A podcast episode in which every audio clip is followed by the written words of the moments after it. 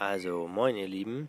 Wir sitzen jetzt gerade hier in Montevideo in Uruguay im Garten und wollen euch von den ersten Tagen unserer Reise erzählen, die noch in Hamburg angefangen hat, wo wir um 3 Uhr morgens mit meinem Papa gefrühstückt haben, der uns netterweise zum Flughafen gefahren hat und hatten dann einen 11-Stunden-Flug von Hamburg nach Porto Alegre, das ist in Brasilien. Und der also Flug, eigentlich ja. hatten wir, ich glaube, einen drei Stunden Flug von Hamburg nach Lissabon. Dann hatten wir da drei Stunden Aufenthalt, weil unser Flug verspätet war. Und dann haben wir da am Flughafen gegammelt und die Zeit totgeschlagen. Und dann hatten wir einen elf Stunden Flug nach Porto Alegre. Stimmt, das habe ich schon wieder, schon wieder, schon wieder vergessen. ähm. Also insgesamt waren wir dann, glaube ich, so 20 Stunden unterwegs, knapp. Doch so lange? Ja. Okay. okay.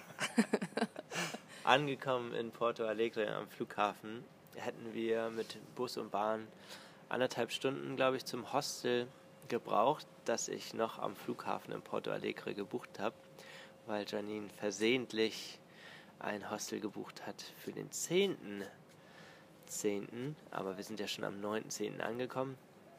Deswegen schnell ein Hostel gebucht und dann per Anhalter vom Flughafen ins Hostel gefahren und zwar mit Franz, einem Brezelbäcker aus München, der in Porto Alegre seit vier Jahren lebt und sich sehr um uns gesorgt hat ähm, weil Porto Alegre oder die politische Lage in Brasilien ist ähm, mehr als schlecht im Moment und nachts sollte man da nicht auf die Straßen gehen in Porto Alegre, wurde uns von vielen Seiten ähm, so gesagt. Äh, netterweise hat er uns zum Hostel gefahren und wir hatten keinen Jetlag, oder? Nee, wir hatten keinen Jetlag. Ja, war alles. Wir haben uns eigentlich ganz gut gefühlt am nächsten Tag. Ganz ja. normal auf jeden Fall. Ja, hatten eine entspannte Nacht und haben dann am nächsten Tag einen Anruf erhalten. Wir sind dann runter zum Frühstück gegangen in dem, in dem Hostel und da sagte die Frau in der Rezeption, äh, Telefon für euch. Wie Telefon für uns? Wer kann das denn sein? Und war das, das war die Frau vom Franz, die hat dann im Hostel angerufen, weil sie uns so, äh, also sich so Sorgen gemacht hat, dass wir da irgendwie im rausgehen und überfallen werden, dass sie gesagt hat, geht auf keinen Fall raus, wir treffen uns, ich habe um zwölf Mittagspause, da können wir uns zum Essen treffen. Und dann erzählt sie uns ein bisschen was über die Stadt und ähm, ich glaube, die hat auch einfach Interesse, uns kennenzulernen und die hat sich einfach wahnsinnig, wahnsinnige Sorgen gemacht. So, die wollte nicht mal, dass wir im Hellen mit unseren Rucksäcken durch die Stadt gehen, weil es anscheinend so gefährlich ist und wir ein so gefundenes Fressen wären für eben diese Kriminalität, die dort gerade leider so herrscht. Ja, und dann haben wir eben im Hostel noch gefrühstückt, unsere Sachen gepackt und haben uns dann mit Denise, der Frau von Franz, zum Lunch getroffen in Porto Alegre und dann hat sie uns erstmal eine kleine Stadtführung gegeben. Die Fotos dazu findet ihr dann auch ähm, bei Instagram.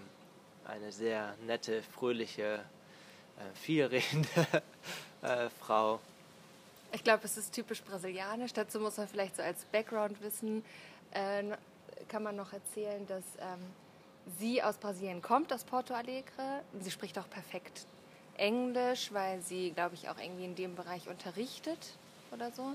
Ähm, und Franz ist aus Bayern äh, nach Porto Alegre gezogen, um quasi mit ihr zusammenzuleben und äh, mit ihr verheiratet zu sein. Also ja, genau und hat sich das äh, dann als Job überlegt, äh, dort Brezel zu verkaufen, weil es es da noch nicht gibt. Und jetzt bringt er ein bisschen deutsche Kultur nach Brasilien und es läuft sehr gut. Wir waren dann auch den einen Abend noch in einem Café essen, die er beliefert und haben da Brezel gegessen mit Butter. Oh, das war lecker.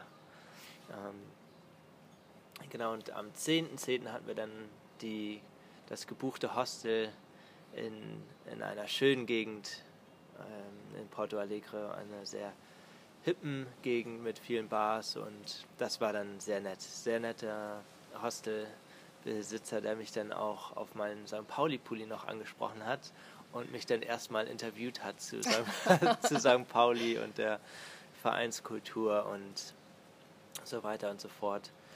Ähm, das war, war ein sehr nettes Hostel. Und von dort aus sind wir dann weiter.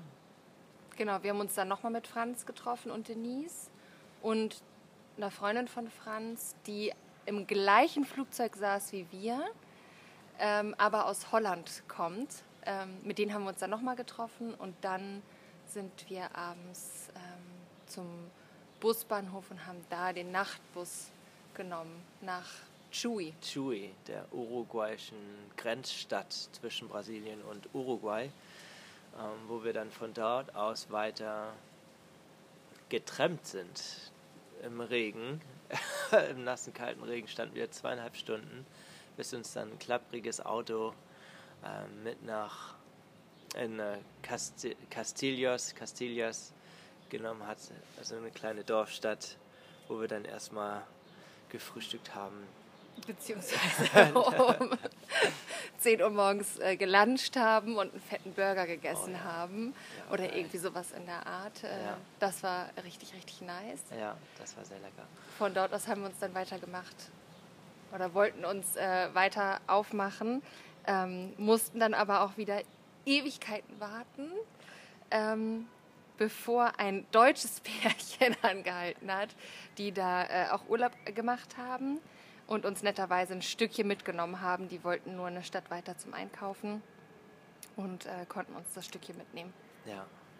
Und ähm, das Mädel hat uns dann auch angeboten, sie ne lebt in der Nähe von Buenos Aires, wo es jetzt als nächstes hingeht. Morgen früh wollen wir uns nach Buenos Aires aufmachen uns angeboten hat, bei ihr vorbeizukommen und bei ihr zu übernachten, was ganz gut ist. Genau, Beri heißt das nette Mädchen und die ähm, macht gerade sowas wie ein Erasmus und äh, studiert in La Plata, also äh, ganz dicht an Buenos Aires dran. Das ist so die Studentenstadt von Buenos Aires. Ja, hat sich das lange Warten im Regen auf jeden Fall doch gelohnt. Wir standen dann auch noch mal anderthalb Stunden ungefähr unter einer Palme am Straßenrand im Regen. Und dann standen wir beim nächsten Stopp nochmal irgendwie drei Stunden, aber Stimmt. unter einer Bushaltestelle. Ja.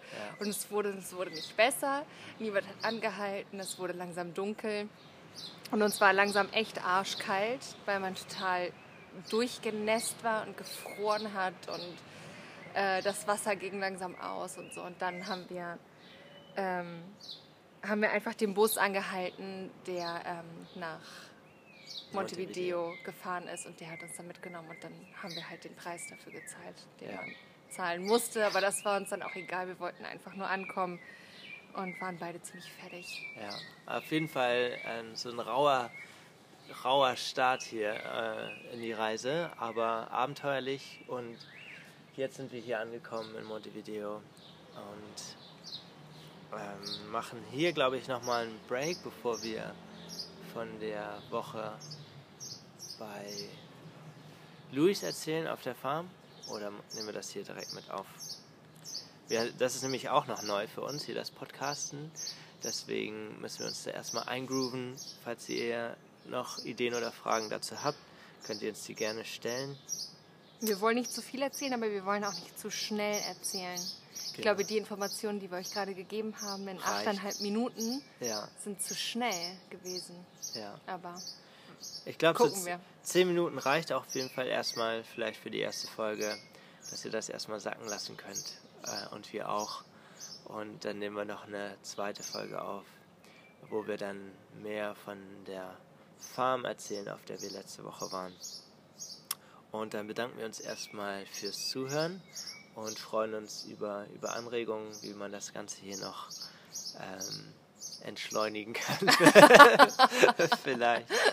Ja für, ja, für uns ist das nämlich noch neu. Also, ähm, danke fürs Zuhören und bis zum nächsten Mal. Jetzt muss ich auch mal